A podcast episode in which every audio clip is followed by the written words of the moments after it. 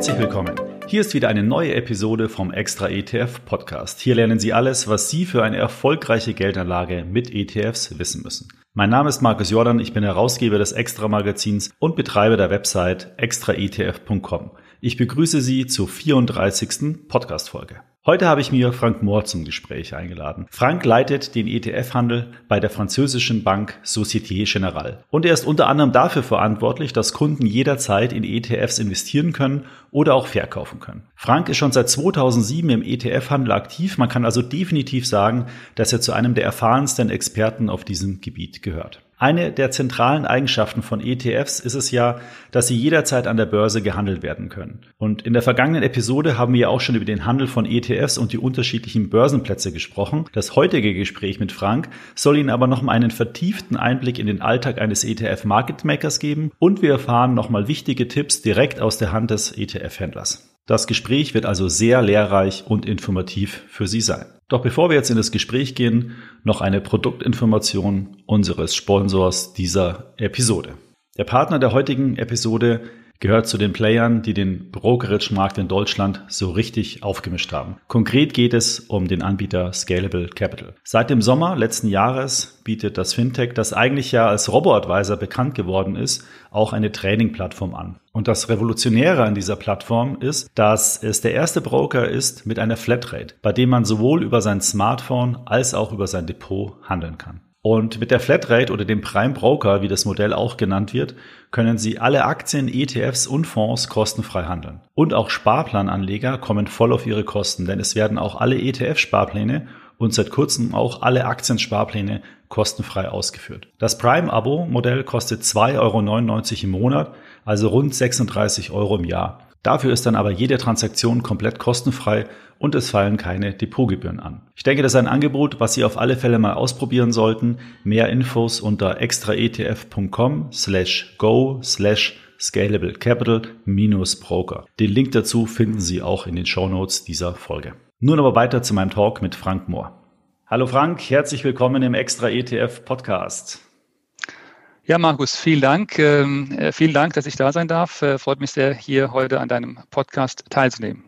Ja, sehr gerne. Freut mich auch, dass du dir Zeit genommen hast. Du hast ja auch einen super spannenden Job. Äh, du bist ETF Market Maker und äh, unsere Zuhörer kennen natürlich äh, ETFs und wir sprechen ja die ganze Zeit über ETFs, aber vielleicht ist der Begriff ETF Market Maker auch schon mal gefallen. Aber heute wollen wir mal ein bisschen ergründen, was ist ein Market Maker und welche Rolle hat er denn eigentlich auch beim Handel von ETFs? Und ich habe mir gedacht, zum Einstieg frage ich dich einfach mal, was ist ein ETF Market Maker?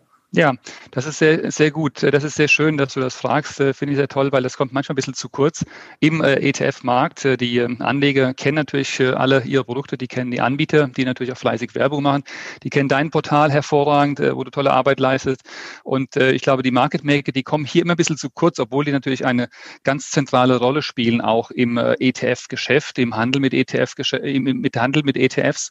Nämlich, die sind dafür zuständig, dass ein Anleger an der Börse Börse oder an den verschiedenen Marktplätzen, die es eben gibt, auch ETFs erwerben können. Nämlich die stellen die Preise äh, in den Markt, ob das jetzt an den großen Börsen ist oder auch an, äh, an anderen Marktplätzen, an den Online-Brokern und äh, damit eben die Kunden ähm, ihre ETFs handeln können. Also ganz, ganz wichtiger zentraler Punkt, den hier die ETF Market Maker einnehmen. Jetzt muss man dazu sagen, ähm, der ETF-Markt ähm, oder ja, der ETF-Markt ist ja nicht äh, oder der, die Preise ETFs ETFs werden ja nicht äh, zusammengestellt wie bei äh, einer Aktie, wo letztendlich Angebot und Nachfrage den Preis bestimmt. Und wenn ich eine Siemens-Aktie kaufe, kaufe und kaufe, und der Preis geht hoch und ich muss immer einen Verkäufer auf der anderen Seite finden. Mhm. Das ist beim ETF äh, ein bisschen schwieriger, weil ich nicht direkt immer einen, einen, einen, einen Verkäufer habe, wenn ich was kaufen will. Und ähm, um das zu umgehen, äh, gibt es eben die Market Maker, die eben jederzeit für Liquidität in dem Produkt sorgen. Ja, ähm, dadurch, dass ähm, wir als Market Maker jederzeit wissen, wie ein ETF handelt, handeln muss, können wir entsprechend darum herum Geld- und Briefkurse stellen. Ja. Vielleicht noch mal kurz eine Nachfrage. Also ETF Market Maker heißt ja, sagen wir mal, wenn man das Wort wörtlich übersetzen würde, Marktmacher, sage mhm. ich jetzt mal. Ja. Genau. Äh, und das, was du gerade gemeint hast, will ich nur noch mal kurz sozusagen in drei Gruppen einteilen. Wenn jetzt ein Anleger einen ETF kauft, ähm, und sagen wir mal, es gibt keinen Verkäufer, du als Market Maker wärst der mhm. Verkäufer genau. und du hättest diese ETF-Anteile auch nicht, dann würde im Endeffekt das Geld, was du dann bekommst für den Verkauf der Anteile am Ende in den ETF dann auch wirklich fließen. Ja? Ganz genau. Also ihr seid ja, also quasi in der Vermittlerrolle zwischen dem Fondsanbieter, dem ETF-Anbieter und dem Käufer. Ganz genau. Ja, und wir sorgen dafür, dass also jederzeit eben ein Preis vorhanden ist, dass also die Kunden jederzeit äh, kaufen oder verkaufen können. Ähm, und das ist eine ganz, ganz wichtige und zentrale Rolle, die hier äh, im ETF-Markt besteht, dass eben äh, Liquidität immer und jederzeit vorhanden ist. Und es wird, es wird eben einfach gemacht dadurch, dass wir eben jederzeit wissen, wie der ETF handelt. Wir wissen genau, was also in einem, ich sag mal, einem Beispiel, einem DAX-ETF drin ist. Wir wissen genau, wie diese 30 DAX-Aktien zurzeit handeln. Und dementsprechend äh, wissen wir auch, wie der ETF im Moment notieren muss, wie der innere Wert dieses ETFs ist. Und darum herum können wir also jederzeit äh, Geld- und Briefkurse stellen, damit eben Kurse visibel sind zum Handeln. Das heißt, wenn jetzt ein Privatanleger, machen wir mal ein ganz einfaches Beispiel, die größte Börse für ETF-Handel ist ja Xedra in Deutschland. Ja, ja. Wenn jetzt ein Anleger für 5000 Euro, kleine Privatanleger-Order, einen DAX-ETF kauft, mhm. dann kann es sein, dass du der Verkäufer bist, der in mhm. diesen ETFs verkauft. Es könnte aber theoretisch auch sein, dass ich das bin, weil ich im gleichen Moment auch für 5000 Euro ETF-Anteile verkaufe. Das würde Ganz genau. Ganz genau. Äh, alles das trifft sich natürlich an der Börse. Natürlich, mhm. wenn ein Verkäufer da ist, äh, fließt er genauso mit in das Orderbuch hinein. Jetzt nehmen wir mal an, du bist nicht da und ähm, äh, der Käufer ist jetzt, kommt jetzt allein in den Markt. Ähm, er wird auf alle Fälle dann auf einen treffen, der einen Preis stellt. Das ist eben der Market Maker, der mhm. eben für dieses Produkt ähm, zuständig ist. Ein ETF, der an der Börse gelistet ist in Deutschland, muss mindestens, mindestens einen Market Maker, einen registrierten Market Maker haben. Ansonsten ist dieses Produkt nicht ähm, ähm, äh, ja, verfügbar in Deutschland. So, das heißt, es wird immer einer da sein. Und natürlich bei einem DAX-ETF, das kannst du dir vorstellen, gibt es deutlich mehr Market Maker, ähm, mhm. weil das natürlich ein hochliquides Produkt ist und da natürlich viele Market Maker sich tummeln. Also das vielleicht auch als ein Market Maker muss immer vorhanden sein, damit ein ETF überhaupt in Deutschland ähm, gelistet werden kann. Und so normalerweise sind es fünf, sechs, zehn? Genau. Oder? Ja, genau. Ja, ja. Das heißt, jetzt will ich auch nochmal kurz zusammenfassen. Wenn ich heute Siemens-Aktie, du hast das Beispiel selber ja vorhin genannt, wenn ich die mhm. verkaufe an der Börse, dann muss ein Käufer da sein, der die Siemens mir abkauft. Mhm. Wenn der aber nicht da ist und der erst zu einem niedrigeren Kurs sozusagen an der Börse erscheint, dann fällt die Siemens-Aktie und der Wert des Unternehmens sozusagen wird geringer. Ganz genau. Bei einem DAX-ETF ist es ja anders, weil der, wenn da kein Käufer da ist, dann mhm. hat der DAX ja trotzdem noch in seiner Summe den mhm. Wert. Und genau. deswegen springt ihr sozusagen als Käufer ein und sagt, ähm, ich stehe ich steh da zur Verfügung und kaufe dir deine Anteile ab, wenn der mhm. Kunde jetzt verkaufen will, weil ihr wisst, der DAX ETF muss eigentlich aufgrund des Indexstandes heute jetzt zu dem Moment den und den Preis haben. Ganz genau. Okay. Ganz genau. Ja. Ich glaube, das war nochmal zum Anfang wichtig, um das nochmal sozusagen klar zu, zu zurren. Jetzt ist es ein einfaches Beispiel gewesen, weil ja ein 5000 Euro Order haben wir gesagt. Was, was passiert denn jetzt im Hintergrund, wenn, sagen wir mal, eine, keine Ahnung, Allianzversicherung oder wer auch immer da kauft, 50 Millionen Euro in so einem MSCI World ETF kauft? Mhm. Weil da habe ich ja dann äh, unterschiedliche Länder, mhm. unterschiedliche Aktien. Das ist ja deutlich komplexer als mal 30 ja, deutsche absolut. Aktien äh, ja. zu handeln. Absolut.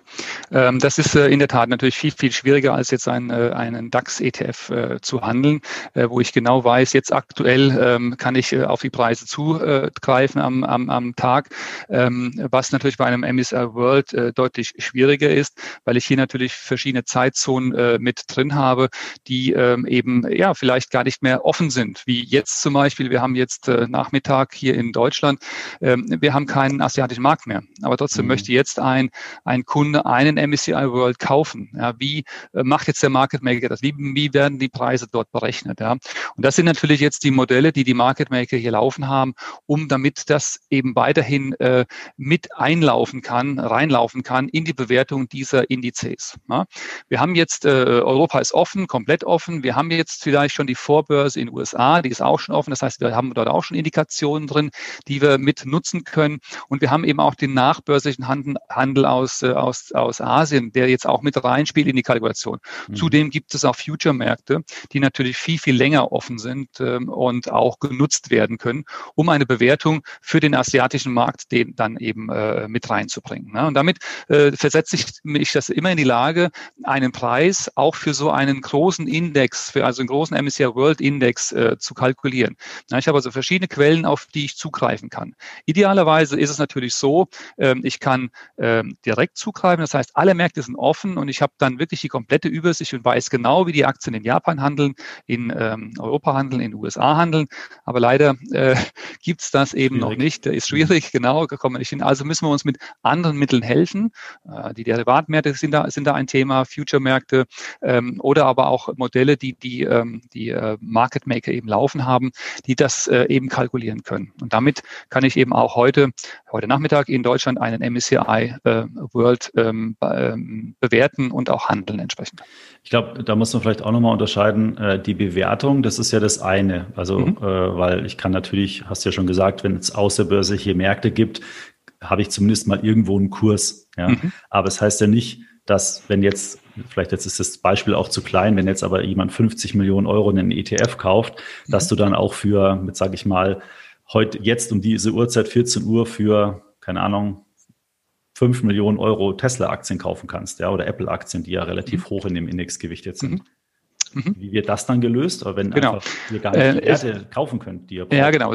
Also in jedem Fall, in jedem Fall äh, wird sich äh, der Market Maker, werden wir uns natürlich absichern, hedgen. So bleiben wir bei dem Beispiel. Der Kunde möchte jetzt einen Preis von äh, uns haben in einem äh, MSCI World Index. Wir werden ihm einen Preis geben dafür, einen sogenannten Risikopreis. Mhm. Ja, Risiko bedeutet, wir als Market Maker gehen ins Risiko. Ja, weil du hast eben schon gesagt, ich kann noch keine Tesla handeln, die sind jetzt noch nicht offen. Ich kann keine Japaner mehr handeln, die sind bereits geschlossen. Also ist ein Risiko, was ich jetzt abdecken muss. Ja, dann, trotzdem bin ich bereit, dem äh, Kunden, und das ist jetzt ein eine große Versicherung kann das sein mit 50 Millionen. Es kann aber auch der Privatanleger sein, der für 5 Millionen, 5000 äh, Euro jetzt einen MSCI World kauft. Es ist mhm. letztendlich der gleiche Mechanismus, der dahinter steckt. Ähm, also ich helfe mir da natürlich mit, äh, mit äh, anderen Mitteln. Ich habe es gesagt eben mit, mit Future-Märkte, mit äh, Future, die ich mir da äh, kaufe, ähm, um einfach meine, mein, mein Risiko, eben den, die, die, den, die Order, die ich jetzt gerade verkauft habe, also den, den ETF, den ich gerade verkauft habe, an den Kunden abzudecken. Das heißt, ich bin jetzt den, den, den ETF äh, short, das heißt, ich habe ihn verkauft und bin long einen Hedge. Und der Hedge kann jetzt ganz unterschiedlich aussehen. Der kann aus Future bestehen, der kann aus Aktien bestehen. Hier in Europa sind die Aktien ja offen, der kann aus Aktien bestehen oder auch aus anderen Derivaten. Ja, also ein Market Maker äh, wird nicht äh, jetzt hier eine Position von 50 Millionen ausstehen lassen. Ne? Und einfach jetzt einen Verkauf 50 Millionen und ich habe jetzt nichts im Buch dagegen, das mhm. wird niemals geschehen. Also das Risiko geht kein Market Maker ein. Ja? Also du wirst immer sehen, dass du einen, einen Hedge aufbaust auf der anderen Seite des Geschäfts. Kann man das äh, sich so vorstellen, also ein bisschen plakativ vielleicht, dass, dass du ein riesengroßes Depot hast, ja, äh, und in dem Depot sind ganz viele Positionen und am Ende versuchst du, sagen wir mal, weil es könnte ja sein, du hast jetzt 50 Millionen MSCI World verkauft, aber auf der anderen Seite hast du gerade für 30 Millionen einen MSCI World Value, also irgendeinen ganz mhm. anderen ETF, ja. der aber ähnliches äh, ja. beinhaltet, gerade ja. gekauft hast von einem Kunden, dass du dann gar nicht, also dass du die sozusagen ja, ja, dagegen rechnest. Ja, genau.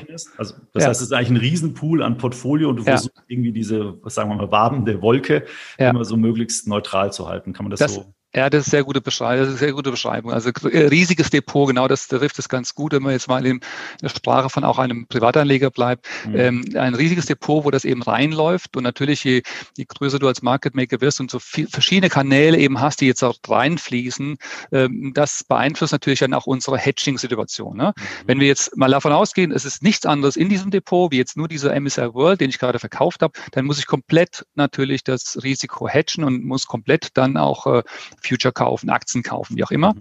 Habe ich jetzt auf der anderen Seite andere, ähm, andere Produkte, andere ähm, ETFs, die ich dagegen habe, wo ich eben jetzt gerade was gekauft habe über einen anderen Weg, ja, über eine andere Börse.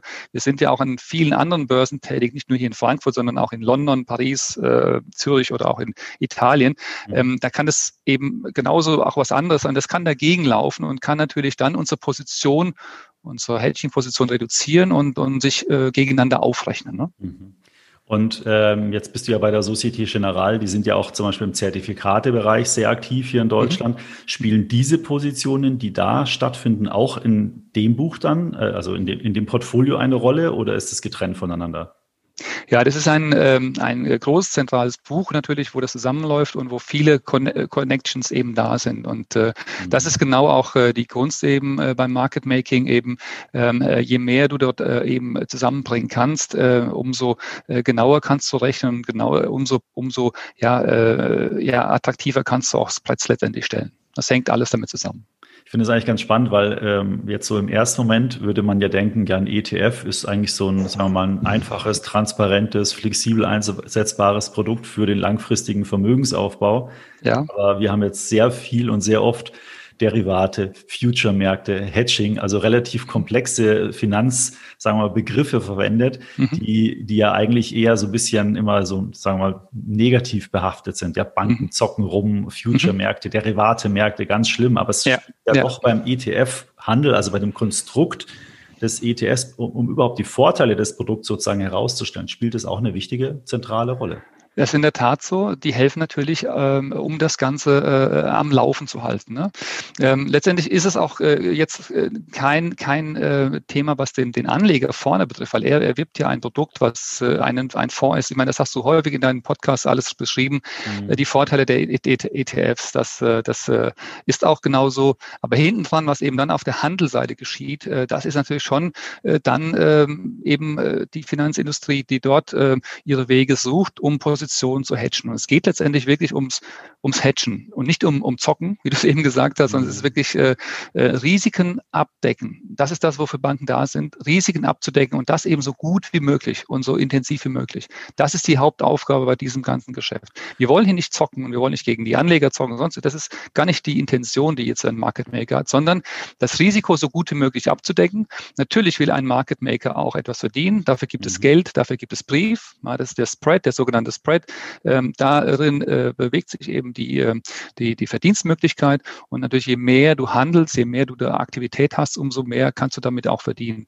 Aber es ist nicht da, äh, ist nicht äh, jetzt, äh, dass wir da damit zocken und, und jetzt, ähm, ja, äh, da irgendwas ausspielen wollen. Aber die Instrumente dienen aber dazu, um diese, um dieses Hedging eben ähm, zu betreiben. Da kann man eigentlich sagen, es gibt vier zentrale Marktteilnehmer in der, in der ETF-Kette. Das ist einmal hinten der Indexanbieter, der den Index sozusagen berechnet. Dann die Fondsgesellschaft, die den, also die ETF-Anbieter, der den ETF herausbringt. Ja. Der Market Maker, der das äh, Ganze äh, an der Börse, sagen wir mal, mit Angebot und Nachfrage, mit Liquidität versorgt. Und natürlich der Kunde, egal welcher Kunde das jetzt ist, der das kauft. Genau, ja. ja das ist das ganze ETF-Ökosystem, wie man das immer so gerne so schön sagt. Ne? Ja, und für den Kunden ist es jetzt erstmal egal, ob er, sagen wir mal, außerbörslich über vielleicht Tradegate oder über so Hybridmärkte wie ähm, Lang- und Schwarz-Exchange hm. oder sowas hm. handelt oder über euch ähm, an der Börse zum Beispiel, Xetra, Frankfurt, das ist eigentlich hm. erstmal egal. Es kann sein, dass in allen Fällen du als Market Maker sozusagen gerade die Stücke verkaufst. Das kann, genau, das kann so passieren. Ne? Wir betreuen eben in, äh, in Europa haben wir etwa, ja, ich sag mal 80 Prozent aller äh, in Europa gelisteter Produkte mhm. haben wir in der Betreuung, wo wir eben Preise stellen, ob das hier in Frankfurt ist oder auch in, in anderen Ländern. Und ähm, da ist die Chance schon sehr groß, dass wir äh, auf der Gegenseite äh, vertreten sind. Ne? Und wie funktioniert das, wenn jetzt zum Beispiel, wenn man jetzt bei Scalable Capital Broker, ein, bei diesem Neo-Broker ein Konto aufgemacht hat, kann man ja an dem Börsenplatz GEDEX ETFs handeln. Mhm. Hinter GEDEX steht ja, soweit ich das weiß, die Baderbank, äh, die da die Preise stellt. Das kann also theoretisch sein, dass wenn da jetzt viele Kunden, bleiben wir mal bei dem Beispiel MSCI World ETFs kaufen, dass dann letztendlich die Baderbank dann bei euch anruft und die wieder kauft. Das ist eine Möglichkeit. Ne? Bader ist ja auch ein Market Maker, die, die betreiben das Geschäft ähnlich wie wir auch. Äh, aber es kann äh, sein, wenn Sie sagen, okay, ich möchte da etwas äh, loswerden von meinem Risiko. Ich gehe mhm. zu einem anderen Market Maker und frage da nach Preisen, und dann kann das genauso sein, dass wir natürlich auch miteinander handeln, ganz klar. Und dadurch, dass sozusagen alle irgendwie auch miteinander verbunden sind ja. und auch, auch, in Konkurrenz stehen, was du vorhin gesagt hast, wenn dann ja. zehn Market Maker sind, das steht ja auch alle in der Konkurrenz und genau. sozusagen um die Orders der Kunden. Genau, und damit ist auch der, ja, der, der Spread letztendlich auch, äh, wie soll ich sagen, äh, eingeengt. Ne? Weil, wie du sagst, du hast äh, vielleicht zehn Market Maker auf einem Produkt und jeder kämpft um die Orders und versucht natürlich mit seinem besten Preis äh, die Orders dort zu gewinnen. Aber nur wenn du auch Geschäfte machst, kannst du dann auch äh, was verdienen.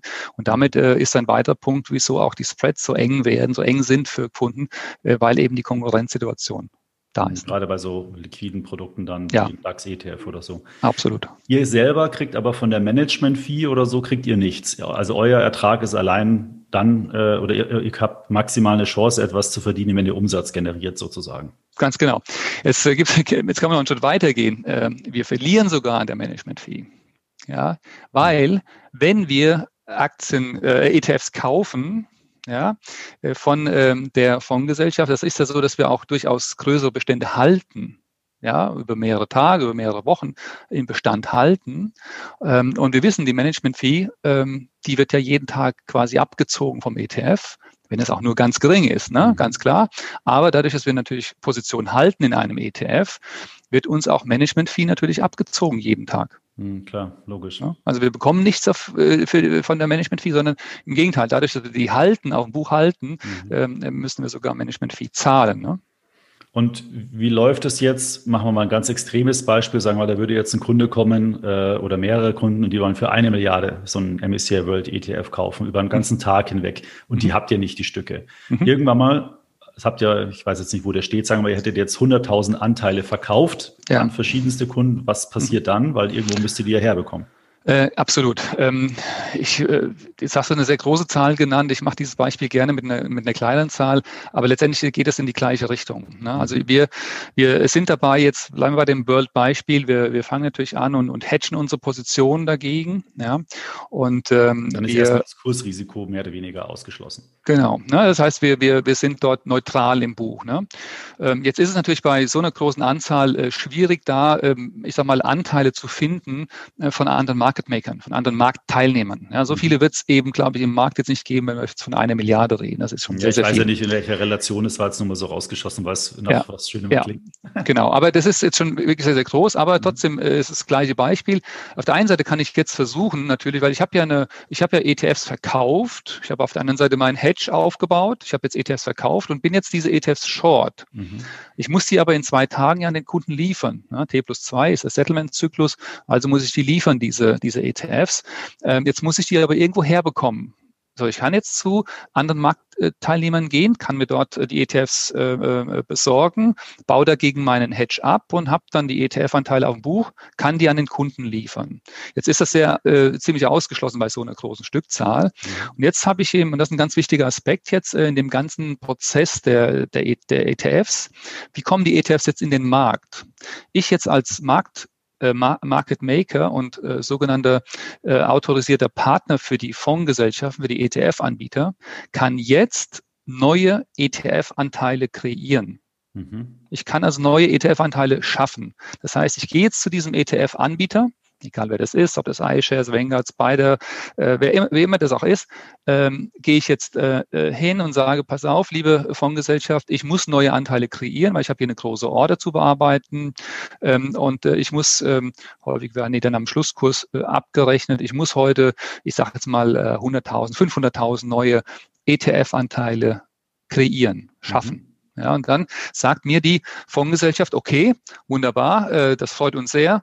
Ähm, dagegen lieferst du uns aber so und so viel Tesla-Aktien, so und so viel ähm, Deutsche Bank-Aktien, so und so viel Siemens-Aktien, so und so viel mhm. ähm, japanische äh, Aktien, äh, was auch immer dort in dem Index enthalten ist. Das heißt, die verlangen von mir jetzt die, die Lieferung des Aktienbaskets, der eben in diesem ETF enthalten ist.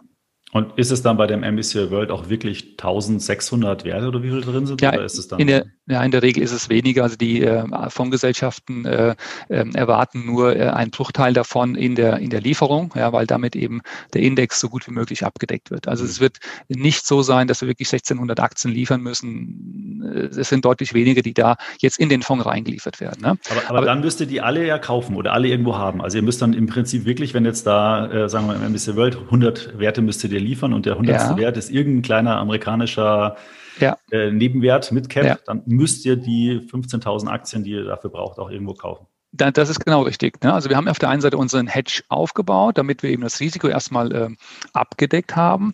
Und dieser, dieser, dieser Hedge wird jetzt aufgelöst. Und das kann jetzt zum Beispiel ja auch ein amerikanischer Future sein, den wir dort äh, äh als Hedge äh, benutzt haben. Mhm der wird aufgelöst und ähm, dagegen werden eben jetzt die amerikanischen Aktien gekauft, also wirklich auch physisch gekauft. Das heißt, der Future wird getauscht gegen die, gegen die Aktien. Dann haben wir die Aktien im, im Depot und die werden sofort weitergereicht eben an den äh, ETF-Anbieter. Äh, so, und damit hat der ETF-Anbieter, die Fondsgesellschaft, eben exakt diese Aktien im Depot, äh, die die Fondsgesellschaft für die, die Abbildung des ETFs benötigt.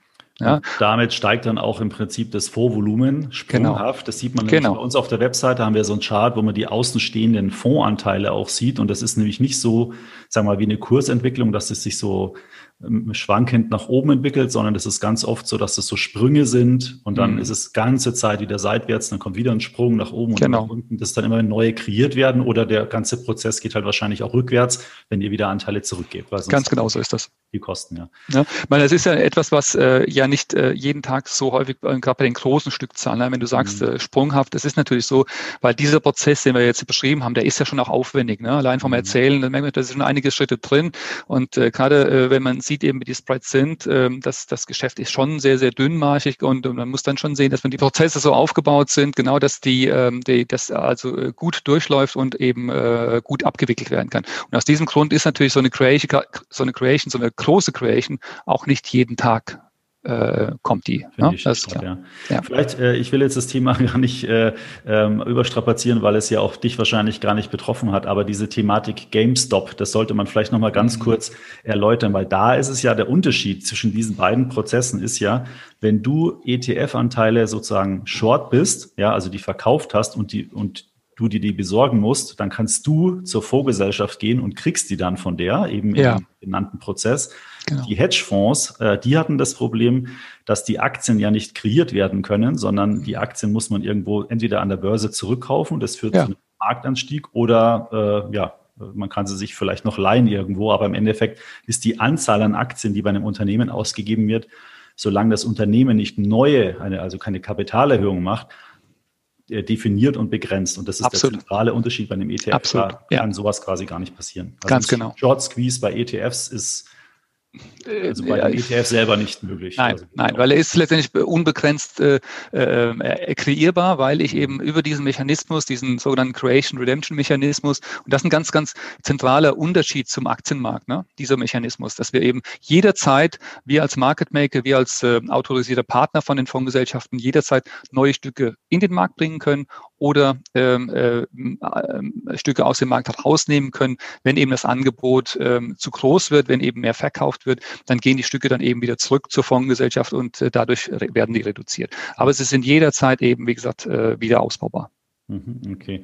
Was war denn so die größte Order, die du gemacht hast in deiner Karriere? Du bist ja schon seit 2007 in dem Bereich aktiv, also schon sehr lange. Ja, wir haben eben von einer, von einer Milliardenorder gesprochen. Also das ging wirklich in der Tat schon mal in diese Richtung.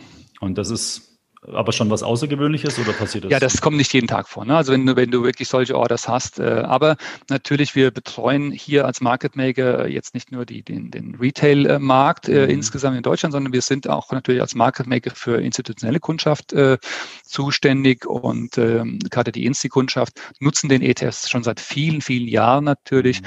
Und ähm, dort wird natürlich klar mit anderen Summen gehandelt und dann äh, sind dort, äh, ich sag mal, Größenordnungen von 5 Millionen, 10 Millionen äh, ähm, ja, sind schon fast Standard und ähm, da geht es also auch schnell mal auf 50 oder 100 Millionen, die also jeden Tag äh, ähm, eben gehandelt werden in dem einen oder anderen Produkt, ne? ganz mhm. klar. Wie hat sich so in den letzten, sagen wir mal, 10, 15 Jahren aus deiner Sicht so der ETF-Markt entwickelt? Also wir als Anleger sehen ja nur, dass es immer mehr Produkte gibt, vielleicht auch die Assets, also die Vermögens, Vermögenswerte in den ETFs stärker nach oben gehen. Mhm. Aber aus deiner Sicht, ist es dann liquider geworden oder gibt es mehr Vielfalt oder? Ja gut, die Vielzahl natürlich ist, äh, ist, ist deutlich angestiegen. Ne? Ich habe äh, viel, viel mehr Anbieter jetzt. Äh, wir sehen ja auch wirklich jetzt, dass immer noch neue Anbieter auch in den Markt kommen mit mhm. neuen Produkten. Das heißt, für den Kunden äh, ist eine viel, viel größere Vielfalt da, wenn ich jetzt zurückblicke zu, äh, zu 2007 oder 2008. Ähm, und natürlich, was äh, auch ein ganz wichtiger Aspekt ist, der ETF hat mittlerweile auch wirklich den Retailmarkt, ähm, den Retailmarkt erreicht, was eben vor fünf, sechs, sieben Jahren noch nicht so der Fall war. Da haben wirklich nur Kenner den ETF äh, genutzt. Ähm, jetzt doch mittlerweile hat es ein breites, breites Angebot, auch Nutzung von ETFs im Retail-Markt und es wird, wird täglich werden es mehr. Du zeigst es ja auch immer schön in deinen mhm. Statistiken mit Sparplänen und mit, mit anderen äh, ähm, äh, Statistiken. Und das ist toll, das finde ich hervorragend, weil genau dort gehört der ETF meines Erachtens auch hin. So ein günstiges äh, ähm, Produkt, ähm, um damit eben Vermögen aufzubauen, langfristig Vermögen aufzubauen. Ja, ähm, habe ich leider nicht äh, woanders und äh, deswegen äh, wäre ich froh, wenn die Nutzung noch noch viel weiter äh, geht und noch viel mehr Kunden eben diese diese Produkte nutzen. Ja, die Vielfalt ist riesengroß und äh, dass eben die auch gehandelt werden können, dafür, ja. dafür sind wir dann da. Ähm, jetzt gibt es ja auch andere Marktteilnehmer, wie zum Beispiel Robo-Advisor oder mhm. die Sparpläne, wo du gerade gesagt hast über die Direktbanken. Die mhm. bündeln ja oft die ganzen Kundenorders. Ähm, mhm. Aber wenn da der Markt immer größer wird, dann kann es ja vielleicht doch mal sein, dass dann, keine Ahnung, Montag früh, weil es der erste im Monat ist, plötzlich, keine Ahnung, für 50 Millionen Euro irgendein ETF wo auch immer gekauft wird, mhm. äh, weil da eben alle Sparpläne ausgeführt werden. Ja. Das ist ja dann eigentlich äh, vielleicht manchmal gar nicht so der optimale Prozess, sowas auszuführen, oder? Weil wenn ihr, das würdet ihr ja wissen. Also ihr würdet ja zum Beispiel wissen, oder der Markt weiß ja, dass an jedem ersten von der und der Adresse so und so viele Millionen Euros kommen, weil die eben ihre Sparpläne, aus, Sparpläne da ausführen. Ja, wobei dort auch schon mittlerweile ähm, äh, große Unterschiede gemacht werden und auch schon man flexibler das äh, handhabt, ja, um, um genau das zu umgehen. Ne? Ja, natürlich, je größer die Order, Orders werden, äh, umso ja, äh, kann es auch mal äh, eine bisschen Beeinflussung geben im Markt. Ähm, ähm, oder ich sag mal, äh, wenn die diese Order jetzt einfach nur blind in, in den Markt geschossen wird, ich nehme, sage jetzt einfach mal Xetra, ja, und, mhm. und damit eben das Orderbuch abräume. Da stehen oben eben ersten, auf der ersten Linie eben nur fünf 5000 äh, Anteile von dem Market Maker, der das macht und dann geht es eben tiefer runter und die Spreads werden immer weiter und diese große Order jetzt einfach blind in den Markt geschossen wird, kann natürlich dazu führen, dass dann äh, der Markt komplett abgeräumt wird und äh, ich dann zu einem Preis ausgeführt werde, der jetzt dann nicht unbedingt äh, äh der Marktpreis ist. Und das ist mhm. etwas, was man schon beachten muss. Das, das müssen die Online-Banken müssen das beachten, wenn sie ihre Orders ausführen. Das ist, das ist deren Aufgabe auch. Aber auch der Anleger kann eben schauen, äh, wie der Order, wie die Order ausführt Ausführung äh, stattfindet. Und du hast es, glaube ich, auch schon in deinen Beiträgen äh, gesagt, wie ausgeführt wird. Deswegen ist es auch wichtig, äh, das sich im Detail mal anzuschauen. Ja, es gibt viele Punkte, auf die man da schon gucken muss. Es ist ein sehr, sehr einfaches Produkt, der ETF, aber es gibt viele Punkte, äh, die man sich anschauen kann in der, in der ganzen Kette, um eben nicht doch irgendwo äh, eine, in eine kleine Falle zu treten. Mhm.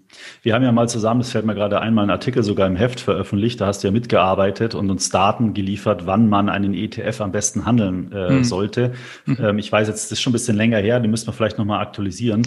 äh, wenn, dann packe ich den auch in die Show Notes von dieser Folge. Ich bin jetzt gerade mich nicht sicher, ob wir den online auf der Seite haben. Ja. Aber ähm, schauen wir doch mal ganz kurz mal in das Thema. Also sagen wir mal einen deutschen, europäischen ETF. Wann, wann ist so grob geschätzt die beste Zeit, äh, ja. den zu kaufen? Was würdest du so sagen? Ich glaube, Grundsätzlich kam ja eben auch, auch raus, für uns als Market Maker natürlich ist es hilfreich, wenn die, wenn die Liquidität im Underlying vorhanden ist. Ne? Das ist natürlich, wenn der Markt offen ist, wenn alles offen ist, dann ist die Liquidität für uns am besten und damit können wir am besten die Preise kalkulieren und damit auch natürlich die Spreads am engsten stellen. Das heißt, wenn ich jetzt ein europäischen An äh, Produkt kaufe, dann äh, sollte, sollte das sein in der Zeit eben, wo der europäische Markt auch auf ist und das in Deutschland zwischen neun und halb sechs. Ähm, das, das, äh, das denke ich mal, ist, ist soweit klar. Also mhm. wenn ich jetzt außerhalb der Börsenzeit gehe, was ja auch viel angeboten wird. Das ist, ja auch gut, es ist ja auch eine gewisse Convenience, die es, die es da gibt, äh, weil natürlich ein Privatanleger nicht zu jeder Zeit handeln kann, weil er eben auch arbeiten muss über den Tag und er macht das abends eben äh, äh, an seinem äh, PC zu Hause. Mhm. Natürlich gibt es da Preise, aber ich muss das eben mit allen kalkulieren, dass eben der unterliegende Markt vielleicht geschlossen ist und damit der Spread etwas weiter wird als der, der jetzt an der Börse stattfindet. Mhm. Wobei ich. Vielleicht kurz eine ja. Frage, wie, wie lange ist so Asien offen? Also von unserer Zeit aus gesehen? Ja, ich sag mal so bis um, um neun, halb zehn, ich sag mal bis um zehn Uhr äh, gibt es da noch äh, sehr, sehr gute Preise aus Asien raus, äh, die uns natürlich auch helfen, wenn wir einen äh, asiatischen ETF handeln. Okay, das heißt, ja. alles, was so, sagen wir mal, asiatisch ist, sollte man gleich in der Früh, Früh. hier handeln. Ja. ja. Alles, was dann amerikanisch ist, wahrscheinlich dann so ab 15, 16 Uhr. Genau, an, ganz genau. Ja, wenn Amerika aufgeht und das hilft natürlich dann äh, im amerikanischen Markt, klar. Europa dazwischen quasi und das ist ja. so mit Schwellenländern, das ist, oder, oder ja, Schwellenländer? Ähm, es kommt jetzt auch wieder auf die Zeitzone an. Ne? Wenn ich jetzt ein Schwellenland habe in, in, in Asien, natürlich auch früh morgens. Ja, ich meine jetzt eher. in MSCI Emerging Markets zum Beispiel oder sowas, ja. Ja. Der ist ähm, so bunt gemischt, ne? Genau, den würde ich jetzt zum Beispiel auch äh, eher ähm, in einem, in einem, äh, ich sag mal, in einer Gegend handeln, ähm, nachmittags äh, Richtung Amerika Opening, mhm. weil äh, es hat einen Grund. Ähm, viele dieser Aktien aus diesen Schwellenländern werden eben auch in Amerika gehandelt, liquide gehandelt, ja, und gibt uns natürlich dann die Möglichkeit, ähm, auch wenn es vielleicht ein asiatischer, äh, äh, asiatisches äh, Underlying ist, dann in USA die Aktien äh, zu kaufen und mhm. zu bewerten. Ne? Also das äh, auch beim MSCI World ist zum Beispiel dort, wenn, wenn, Richtung, wenn, wenn es Richtung USA geht, wenn USA aufmacht, äh, ist dort die höchste Liquidität vorhanden. Okay, wenn man jetzt so ein, sagen wir mal, MSCI Emerging Markets Asia nimmt, dann wieder ja, mehr vormittags. Sozusagen. Natürlich, genau. Ja, okay. Ja, das ist ganz spannend. Ich glaube, das ist nochmal ein, äh, ein wichtiger Tipp, äh, dass man da einfach auch mal gucken sollte, ähm, ähm, ja, ein bisschen drauf achten sollte, wenn man jetzt sein ETF-Portfolio zum Beispiel rebalanced oder so, dass man da ein bisschen auf die Zeiten achtet, weil da ja. kann dann schon ja. mal so eine Abweichung von wahrscheinlich ein halbes Prozent oder so, ist das schon mal vermutlich mal drin. Das, das, das kann passieren, ne? Also das ist nicht ausführen, weil ich bin, wie gesagt, außerhalb der Börsenzeit. Ne? So, so, so schön es eben ist, dass ich eben außerhalb der Börsenzeiten ähm, handeln kann. Das ist, wie gesagt, Convenience für den, für den, für den äh, Anleger. Aber ich muss eben damit rechnen, dass der Spread äh, dann ein bisschen weiter ist. Äh, äh und je nachdem, was es für ein Underlying eben auch noch ist, dann kann das schon sehr weit sein. Ne? Ich äh, erwarte das mal nicht für einen S&P 500, für einen mhm. DAX, für einen hochliquiden ETF erwarte ich das nicht. Aber wenn ich in, eine, in einen, ähm, ich sag mal, einen, einen ETF gehe, der eben einen Schwellenland abdeckt, dann kann es schon dort äh, größere Unterschiede geben. Und von den Börsenplätzen jetzt in Deutschland, äh, man hat man vorhin schon erwähnt, Xetra ist ja der größte Börsenplatz ja. oder größte ist ja, ja äh, bei Börsensprache eigentlich immer der liquideste. Das ist eigentlich ja. das Entscheidende, wo kann ich am, also wo ist am meisten Liquidität, weil je mehr Liquidität, desto enger sind diese Geldbriefkurse, diese Differenzen sozusagen. Mhm. Wo würdest du jetzt privat deine Order erteilen? Also in der Tat, äh, Xetra ist letztendlich das Maß aller Dinge in mhm. Deutschland, für uns in Deutschland. Also da, da wird auch vieles referenziert drauf, auch wenn ich jetzt mir andere Börsenplätze anschaue oder andere ähm, Handelsplätze anschaue, auch bei den äh, Online-Banken, bei den Neobrokern, mhm.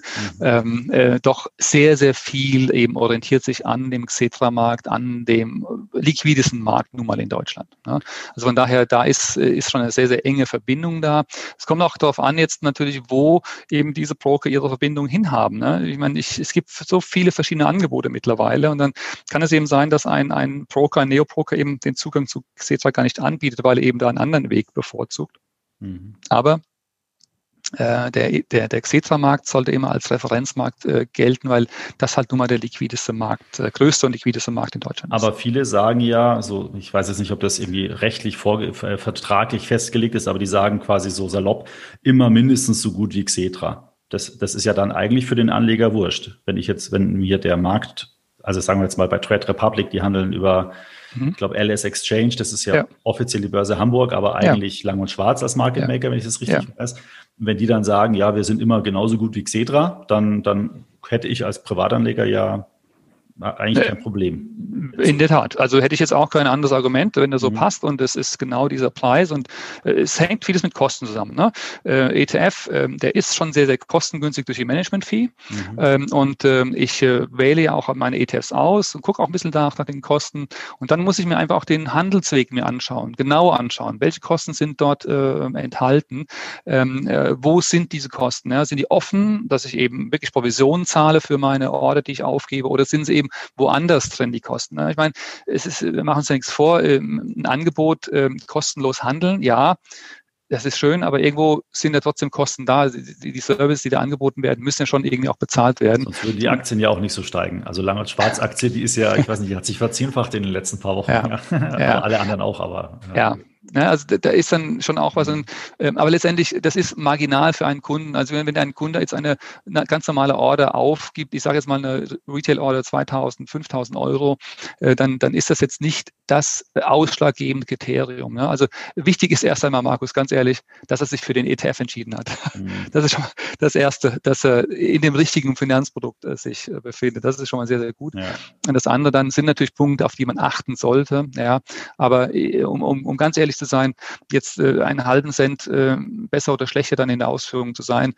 Äh, ich glaube, das ist jetzt nicht äh, bei einem langfristigen Investment das, äh, das, das große Thema dann. Ja, wir haben ja auch immer wieder mal äh, Fragen, ja, wie wähle ich den, den, wie wähle ich den passenden oder den, den richtigen ETF für mich aus? Und ich finde, das ist halt nicht ganz ohne weiteres anhand einer Checkliste darzustellen, weil mhm. Ähm, äh, zum Beispiel, ein ganz saloppes Beispiel, wenn einer einen ausschüttenden ETF unbedingt haben will und dieser Index wird aber gar nicht abgebildet über einen, mhm. TISO, äh, über einen ausschüttenden ETF, dann habe ich ja schon mal gar keine Möglichkeit, dann muss ich ja doch irgendeine andere Alternative treffen. Und es gibt halt auch bei manchen, wenn manche sagen, ich kaufe immer nur die ETFs, die das größte Vorvolumen haben, weil die sind ja. am liquidisten und so weiter. Das stimmt aber auch nicht immer ganz. Mhm. Ähm, manchmal sind auch kleinere ETFs durchaus besser vom Handel, also wenn ich aktiv in dem Handel, als ein mhm. großer. Mhm. Also und ich glaube, der Mechanismus, den wir jetzt gerade beschrieben haben, der, der hat es ja auch aufgezeigt. Auch ein, ein ETF, der ein ganz, ganz geringes äh, ausstehendes Volumen hat, ja, mhm. wird genauso liquide gehandelt wie jetzt äh, ein, ein Produkt, was eben äh, zig Millionen, zig, vielleicht eine Milliarde an ausstehendem Volumen hat. Weil letztendlich durch diesen Mechanismus, den wir ja beschrieben haben, wo wir jederzeit äh, eben die Preise stellen können für das, für den ETF, ähm, kann ich den genauso handeln wie äh, einen großen auch, der eben eine Milliarde ausstehend hat. Ja. Mhm. Natürlich sehe ich an der Börse Weise mehr äh, an Orders, weil eben ganz normal dadurch, dass er größer ist, viel mehr äh, Verkehr dort stattfindet, ne? weil auch Privatorders dann reinkommen, da kommen Kundenorders rein, da kommen institutionelle Kunden rein. Äh, das bläht natürlich das Orderbuch auf und suggeriert mir eine, äh, eine Liquidität, die natürlich schon größer ist, erstmal. Aber wie ich eben beschrieben habe, auch ein ganz kleiner ETF kann hochliquide sein, weil der Market Maker immer dafür sorgt, dass äh, der Preis eben ähm, dort äh, gestellt werden kann und auch gehandelt werden kann. Ne?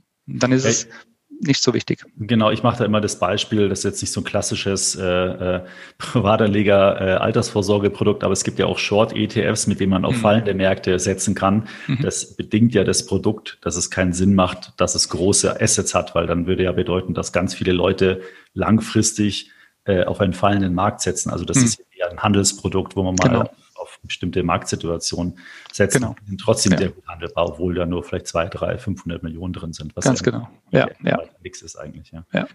Ähm, noch eine Frage zu dem Thema Aktien und Anleihen oder auch Rohstoffe. Ist es da dann nochmal komplexer, das Market Making eigentlich zu einem Aktien? Also ist ein Aktien-ETF einfacher für euch zum Handeln als ein Rohstoff oder ein Anleihen-ETF? Oder kommt es auch nochmal auf ganz andere Qualifikationen vielleicht und Marktzugänge an?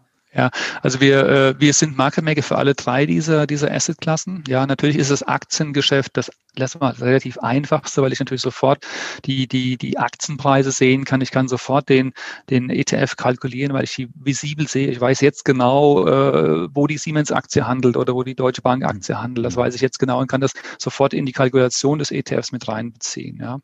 Bei einem Bond ist das schon etwas schwieriger. Der Bondmarkt, der doch sehr stark ähm, OTC-lastig ist, das heißt also over-the-counter gehandelt wird, also keine Börsenpreise vorhanden sind, dann fällt es mir schon deutlich schwieriger, an diese Preise ranzukommen und dann eine Kalkulation für den ähm, ähm, äh, Bond-ETF zu machen. Mhm. Ja, das ist schon eine andere äh, Qualität. Aber durch unsere Zugänge, die wir haben und diese, diese Werkzeuge, die wir haben, können wir do, da auch äh, die Preise auch dafür kalkulieren. Ja, und genauso spielt es sich da im Commodity-Markt ab. Ja, je, je besser der Zugang ist, umso einfacher wird es für uns natürlich dann äh, Preis zu stellen. Ja.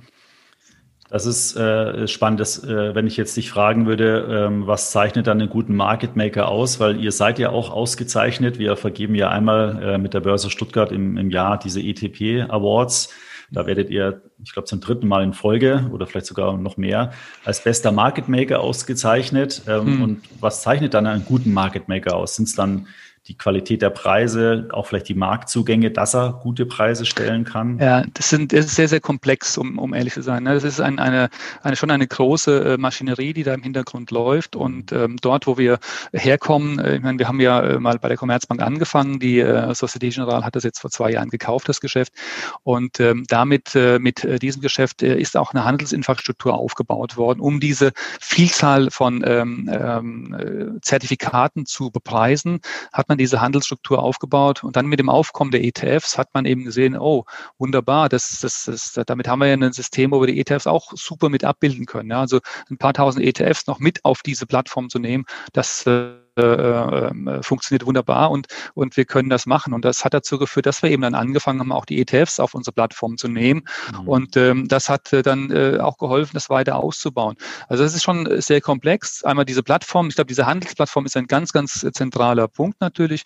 Die Zugänge ähm, zu den Märkten, um natürlich auch dann äh, im Hedging tätig zu sein, weil letztendlich jeder ETF deckt einen Markt ab, einen unterliegenden Markt. Da muss man einen Zugang zu haben.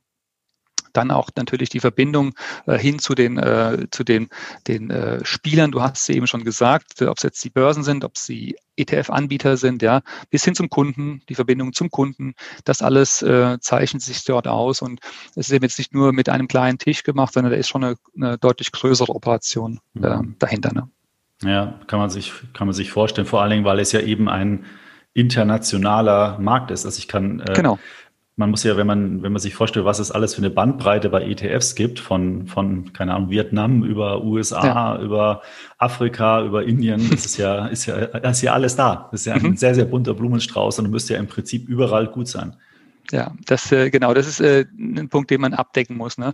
Äh, aber auch wichtig für den Kunden trotzdem zu wissen. Ich meine, das ist schön, diese diese Vielzahl an an Produkten zu haben. Trotzdem muss ich mir immer darüber Gedanken machen, in was ich eben investiere. Du hast jetzt gesagt Afrika. Äh, da gibt es eben Märkte, die nicht so liquide sind wie in Europa mhm. oder wie in Amerika. Also muss ich das mit einkalkulieren. Ich habe dann natürlich auch ein höheres Risiko als als Anleger. Genauso ist es, wenn ich in gewisse Sektoren äh, investiere oder in in, in Fixed Income Produkte High Yield, Emerging Markets ist so ein, so ein schöner, schöner Begriff, der da immer genannt wird. Ja, das hört sich toll an, aber ich muss eben damit als Anleger auch wissen, ich gehe in einen Hochrisikomarkt, ähm, äh, äh, kaufe ich mich da ein. Auch wenn ich nur 5000 über einen ETF da investiere, Mhm. Ja, es ist ein Hochrisikomarkt und wenn es dort mal zu einem äh, ja, Crash kommt, dann wird natürlich auch das sich im ETF bemerkbar machen. Ja, der wird weiterhin handelbar sein, aber auch dort werden natürlich dann die Preise sinken. Das muss man sich als Anleger auch immer bewusst, bewusst machen, dass man eben weiß, äh, in welchen Markt ich dort investiere und nicht einmal blind jetzt irgendeinem Trend hinterherlaufen. Wie, wie siehst du denn diese Thematik, äh, dass man sagt, ähm, wenn Anleger jetzt immer mehr passiv investieren, also über Index, Indiz, mhm. Indizes investieren, dass die dann einfach blind irgendwelche Werte kaufen, die dann, wenn es gerade zum Beispiel war zuletzt wieder in der Presse bei diesen iShares Clean Energy, also wo es wirklich ein sehr kleines Marktsegment eigentlich ist, wo dann, weil so viel Geld in den ETF fließt, auch so viel natürlich ihr dann beim Kreieren der Anteile die ganzen Aktien ja auch kaufen müsst, dass ihr dann sozusagen den Markt nach oben zieht, obwohl eigentlich das vielleicht gar nicht so gerechtfertigt ist, dass jede einzelne Aktie da drin so einen hm. Marktstieg hat. Äh, das, das, das ist ein valider Punkt, den du da jetzt nennst. Ne? Ein sehr valider Punkt. Auch äh, jetzt, auch ich mache mir jeden Tag wirklich Gedanken. Ähm, man, der, der ETF, der ETF-Markt ist eine Erfolgsgeschichte seit, seit vielen, vielen Jahren, was auch gut ist. Und das wollen wir auch alle, dass es weiterhin beibehalten wird. Deswegen haben alle Marktteilnehmer da ihr Schärflein dazu beizutragen, dass das auch so bleibt. Ne? Und dann mache ich schon auch meine Gedanken, wo können Risiken aufsteigen in diesem Markt? Ne? Wo kann da etwas herkommen, was dann vielleicht mal äh, das, das Ganze äh, nicht einbrechen lässt, aber mal eine Delle in, in dieser Entwicklung äh, mhm. kommen lässt. Ne? Und dann muss man sich schon einfach Gedanken über, das eine oder andere, über die eine oder andere Entwicklung machen. Und äh, äh diese äh, Gedankengang, die du jetzt gerade hattest, äh, in Form von ja, immer kleinere Indizes äh, und diese sind sehr äh, komprimiert äh, in gewisse Bereiche ähm, und jetzt äh, wird sowas modern und das wird dann, dann blind gekauft, äh, kann natürlich schon dazu führen, dass jetzt dort ein, ein Marktsegment hochgekauft wird, was dann vielleicht in der reellen Bewertung gar nicht so hoch stehen dürfte. Ja. Mhm. Jetzt habe ich aber das Gegenbeispiel oder das, das der Gegenpol. Äh, und jetzt, äh, das, das spricht auch die, Land, die Lanze jetzt für das aktive Geschäft. Es wird immer so ge gesagt, okay, aktiv und passiv. Passiv wird das Aktive komplett überrollen der Meinung bin ich überhaupt nicht. Ja. Also passiv nimmt eine Menge weg, mittlerweile im aktiven Ja, aber es wird immer ein aktives Segment geben, also aktive Manager, die eben sehen, wo kann ich eben investieren, wo, wo kann ich ähm, ähm das meiste herausholen. Genauso gibt es, gibt es dann auch aktive Manager, die sich genau das eben anschauen. Wenn die sehen, dass dort äh, Aktien zu hoch bewertet sind, weil sie unter anderem vielleicht in einem ETF stecken und dort in einem bestimmten Segment, dann werden die natürlich auch anfangen, sich Gedanken darüber zu machen und sagen, okay, dann müssen wir eben versuchen, diese Aktien äh, ja vielleicht dann auch äh, zu verkaufen. Das ist mhm. dann äh, der Punkt, der jetzt eintritt und sagt, okay, das, das ist einfach in der Bewertung ist diese Aktie viel zu hoch. Ja, und und äh, man, man, man äh, versucht jetzt auf die andere Seite zu gehen, um dann ähm, das wieder in eine, in eine richtige Ordnung zu bringen. Ja, da sind wir jetzt dann doch wieder so ein bisschen bei dem Thema GameStop, ja. Ja, das ja, das los, aber, aber, im Endeffekt ist es ja auch so, da hat jetzt kein ETF irgendwie zumindest damit dazu beigetragen. Äh, zumindest kann man mal davon ausgehen, es war ja, sagen wir mal, vielleicht wirklich eine außergewöhnliche Situation, die da gewesen ist. Ja. Aber, aber letztendlich, wenn jetzt, äh, machen wir mal, es gibt ja, sagen wir mal, ein Cannabis-ETF, so eine ganze Exot, ja, ja wenn, wenn mhm. da jetzt heute einer kommt und sagt, oder 1000 Anleger, die jeweils 100.000 Euro investieren. Und mhm. bei euch landet dann über Umwege äh, eine Order über, keine Ahnung, 50 Millionen, ja, was mhm. wahrscheinlich in dem Segment sehr viel ist. Dann, dann mhm. bleibt euch eigentlich nichts anderes übrig, als am Ende diese 50 Millionen in diese, keine Ahnung, 100 Aktien zu investieren. Ganz klar. Das ist äh, genau der Punkt. Ne? Also wir müssen äh, analog dem Index natürlich dann äh, diese investieren. Und es wird dazu führen natürlich, wenn du jetzt einen kleinen Markt hast, dass die Aktien dadurch natürlich äh, stark ansteigen werden. Ne? Na, du wirst, wie gesagt, auf einer Seite Verkäufer haben, die sagen, okay, das ist viel, zu, die sind viel zu teuer jetzt, diese Aktien, ich muss die verkaufen. Ähm, aber äh, ja, das, das ist erstmal der Mechanismus, der jetzt dort in Gang geht. Und deswegen habe ich eben auch gesagt, es ist wichtig, sich anzuschauen, in was ich dort investiere. Ja, also der, der, der, die Headline, der Titel, der ist zwar schön, der mag jetzt gerade in, in Mode sein, aber ich muss mir trotzdem anschauen, was ist dort alles enthalten, wie ist der Index aufgebaut, ähm, ähm, ähm, sind diese Werte, die da drin sind, vielleicht nicht schon überbewertet und ähm, mhm. also es ist schon ähm, dort äh, auch wichtig reinzuschauen, eben in das Underlying, um, um äh, eben ja zu wissen, in was ich investiere. Aber das ist auch etwas, was, was du auf, deinen Web, auf deiner Webseite auch äh, machst und, und, und den Leuten da genügend ähm, Hinweise äh, gibst. Ja, genau, das das, das wollte ich auch gerade sagen. Ich meine, wir haben ja bei uns äh, zumindest mal die Top 10 Holdings äh, bei ja. den, den, physisch replizierenden ETFs einsehbar. Äh, und ansonsten kann man ja auch noch auf die Anbieterseite gehen, da kriegt man manchmal auch noch mehr Inhalte. Aber das alleine ist ja schon wichtig, äh, dass man einfach weiß, äh, hoppala, wenn ich den ETF jetzt kaufe, habe ich, ich habe letztens zufällig gesehen, 21 Prozent Amazon-Aktien im Bestand. Mhm.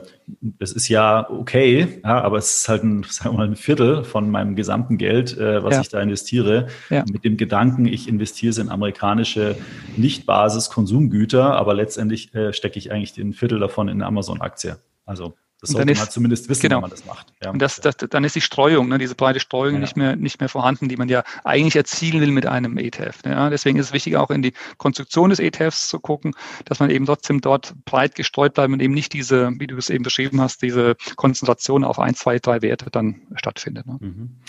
Ja, super. Ich habe äh, eigentlich jetzt so zum Schluss nur noch mal eine äh, kurze Frage, ähm, vielleicht noch mal so zur Abrundung, wenn man jetzt als Privatanleger eine ETF-Order erteilt, was sind so, so so vielleicht nochmal zusammengefasst auch so die drei, vier, fünf Punkte, die dir dazu einfallen, was man beachten sollte. Kannst du da, ja. fällt dir da was ein? Also ich glaube, der wichtigste Punkt ist erstmal wirklich, äh, in was will ich investieren und, und mit anzuschauen, genau anzuschauen. Äh, nicht nur, weil jetzt mein, mein Kollege mir empfohlen hat, hey, den ETF musst du jetzt kaufen, sondern wirklich anzuschauen, in was will ich da gehen, was will ich investieren? Mhm. Das ist, glaube ich, die, die erste äh, Entscheidung, äh, die man da treffen muss. Ja. Ähm, und dann natürlich auch eine, ähm, ja, ich einen Zugang äh, sich schaffen äh, über eine Bank, wo ich weiß, okay, das ist eine, ein günstiger Zugang, äh, den man da äh, bekommen kann, dass man eben kostengünstig eben die äh, ETFs auch handeln kann. Äh, natürlich auch den ETF selbst anschauen, wie sind die Kosten dort bei dem ETF. Äh, das ist dann ein, ein wichtiger Aspekt. Ja, und dann äh, kann es letztendlich schon losgehen. Ne? Also das ist, äh, das sind so die welche Aspekte. Aber wichtig ist für mich wirklich immer wieder als allererstes reinzuschauen, in was investiere ich dort. Und vielleicht noch, das fällt mir jetzt noch ein, eine Limit Order erteilen. Das ist ja, okay, das sind jetzt, also, genau, absolut. Wenn ich jetzt in den Markt gehe, ähm, äh, das, das macht absolut Sinn, dort Limit, mit Limiten auch zu arbeiten. Ähm, jetzt, wir haben das ja auch jetzt wunderbar beschrieben mit dem, mit dem äh, Markt. Market Maker ist immer da. Jetzt kann es aber mal sein, dass äh, bei uns heute mal der Strom ausfällt äh, für eine Minute oder zwei und es sind plötzlich keine Kurse da. Mhm. Und dann äh, werde ich eben im Markt äh, dann zum nächstbesten Preis ausgeführt. Der ist vielleicht ein Euro unter dem, wo er eigentlich sein darf. Ja. Und äh, das äh, sollte nicht geschehen. Das vermeide ich eben mit einer, mit einer Limit Order. Limit Order ja. ja. absolut. Das ist dann auch der Nachteil, würde ich mal sagen, so für den Otto Normalverbraucher bei Xetra, weil es halt alles elektronisch ist und in den anderen Marktplätzen hat man zumindest noch mal so ein bisschen jemand, der noch mal draufschaut, so ein bisschen Marktpflege macht. Oder, oder ist es auch gar nicht mehr so? Das, da ist, na, da wird so viele Orders mittlerweile abgewickelt, das kannst du nicht mehr nur alles manuell machen. Also das, das, da, da müssen auch einfach äh, die Systeme laufen. Ja, das muss scalable sein, das, das ganze Geschäft. Ne? Und mhm. dann, dann, äh, ja, dann natürlich gucken da auch Leute drauf. Aber äh, du kannst nicht erwarten, dass jede einzelne Order irgendwo noch manuell äh, angepackt wird. Ne? Jetzt fällt man doch noch ein Punkt, der dazu gerade passt, dieses Thema Flash Crash. Also wenn die ja. Börse plötzlich mit einem Satz nach unten springt, was ja in Amerika mhm. ein paar Mal vorgekommen ist, mhm. ist das dann auch bedingt durch ETFs oder ist es durch den Terminmarkt? Ähm, also ja, also ähm, der ETF, ähm, wie, wie jetzt ein Future auch, vereinfacht ein, den Zugang zu mhm. äh, einem äh, unterliegenden Markt. Ne? Ich habe also im DAX-ETF sind 30 Aktien drin. Äh, natürlich fällt es mir schwerer, 30 Aktien einzeln zu verkaufen. Viel aufwendiger. Natürlich gibt es auch mittlerweile Tools und Mittel, das zu machen, natürlich, aber trotzdem viel, viel ähm, ähm, schwieriger als jetzt äh, ja mit einem Wertpapier eben den, das ganze Paket ja. zu mhm. verkaufen. Ne? Also das, ja, das kann ähm, eben äh, so etwas durchaus äh, beschleunigen, aber es können auch andere ähm, ähm, Finanzinstrumente das machen. Future mhm. ist genauso äh, andere Sachen, die dort mit rein, also, äh, also die, die ETFs sind halt keine Auslöser. Ja, die Auslöser kommen dann woanders her. Ähm, und ähm, wie gesagt, wenn jetzt ein Markt fällt, äh, dann wird das nicht äh, nur getrieben von einem ETF, sondern es wird dann auch von aktiven Anlegern getrieben, die dann mhm.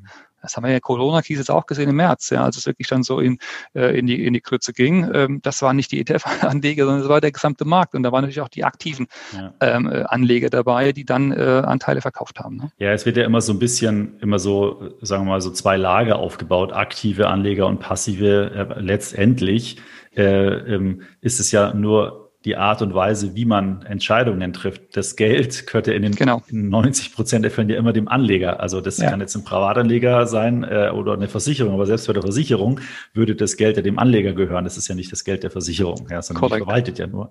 Genau. Und wenn alle auf einmal aus der Tür raus wollen, ja. dann ist es wurscht, äh, ob der eine äh, ähm, äh, was weiß ich, einen Anzug anhat und der andere eine Jeans anhat. Ähm, das jetzt mal, die wollen alle zur Tür raus. Ja, ja? Und genau. am Ende fällt der Markt oder die Tür ja. ist zu eng. Ja, ja. Also dann genau. sehe ich das auch mal ein bisschen entspannter. Aber klar, da gibt es natürlich auch bestimmte Sonderfälle. Wir haben ja auch jetzt über dieses, diese Sektor- und Nischen-ETFs gesprochen. Da ist es sicherlich dann nochmal anders, äh, wenn da plötzlich die Hälfte der ETF-Anleger aus einem Sektor raus wollen, weil vielleicht irgendeine regulatorische Änderung war, dann, ja. Ja. dann ist das natürlich eher begünstigt. Genau, das, das muss ich aber mit äh, berücksichtigen bei dieser Sache. Ne? Ähm, das, äh, das sind die Risiken, die ich beim Investieren einfach äh, eingehen muss.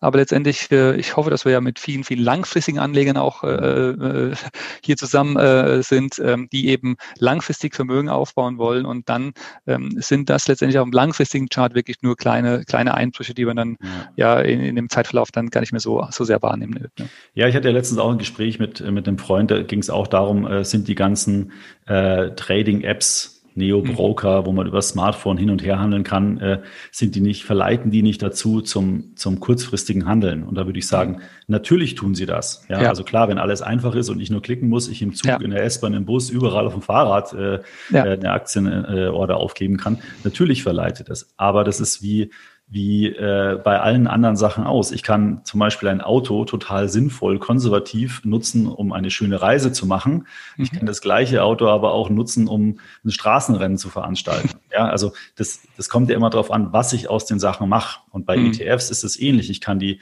zum Traden, zum Zocken äh, hernehmen, äh, ja. aber auch super konservativ zum langfristigen Vermögensaufbau äh, nutzen. Das ist ja das letztendlich auch so, was wir als Magazin, als Plattform ja auch propagieren. Genau, absolut, ja.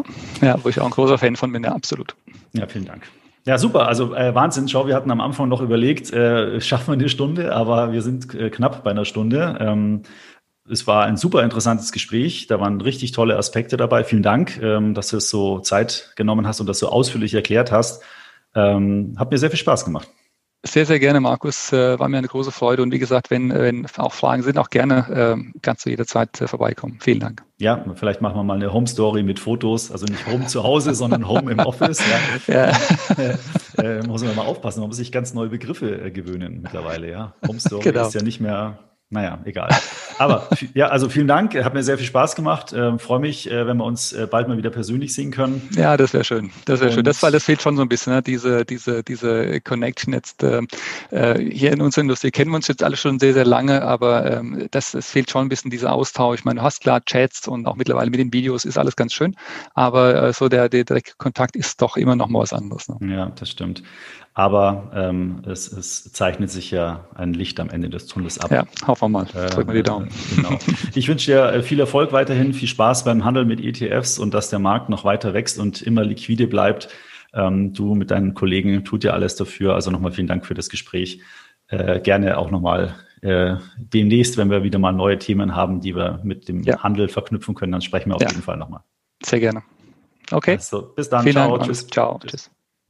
Ich hoffe, Ihnen hat dieses Experteninterview mit dem erfahrenen ETF Market Maker Frank Mohr gefallen und Sie haben Ihr Wissen rund um ETFs nochmal weiter vertiefen können. Wenn Ihnen mein Podcast gefällt, empfehlen Sie ihn doch gerne weiter und leiten Sie meine Podcast-Webseite extraetf.com slash podcast jetzt sofort an einen guten Freund weiter. Darüber würde ich mich wirklich sehr freuen. Und sofern Sie den Podcast über die Apple Podcast App hören, würde ich mich dort auch sehr über eine Bewertung freuen. Einfach kurz die Sterne vergeben oder sogar eine kurze Rezession schreiben. Das sehen dann andere Nutzer der Podcast-App und auch Apple merkt das. In der Folge wird der Podcast von noch mehr Nutzern gehört. Vielen Dank für Ihren Support. Wenn Sie mal hier im Podcast einen speziellen Gesprächspartner hören möchten, dann senden Sie mir doch gerne Ihren Wunsch an podcast.extraetf.com.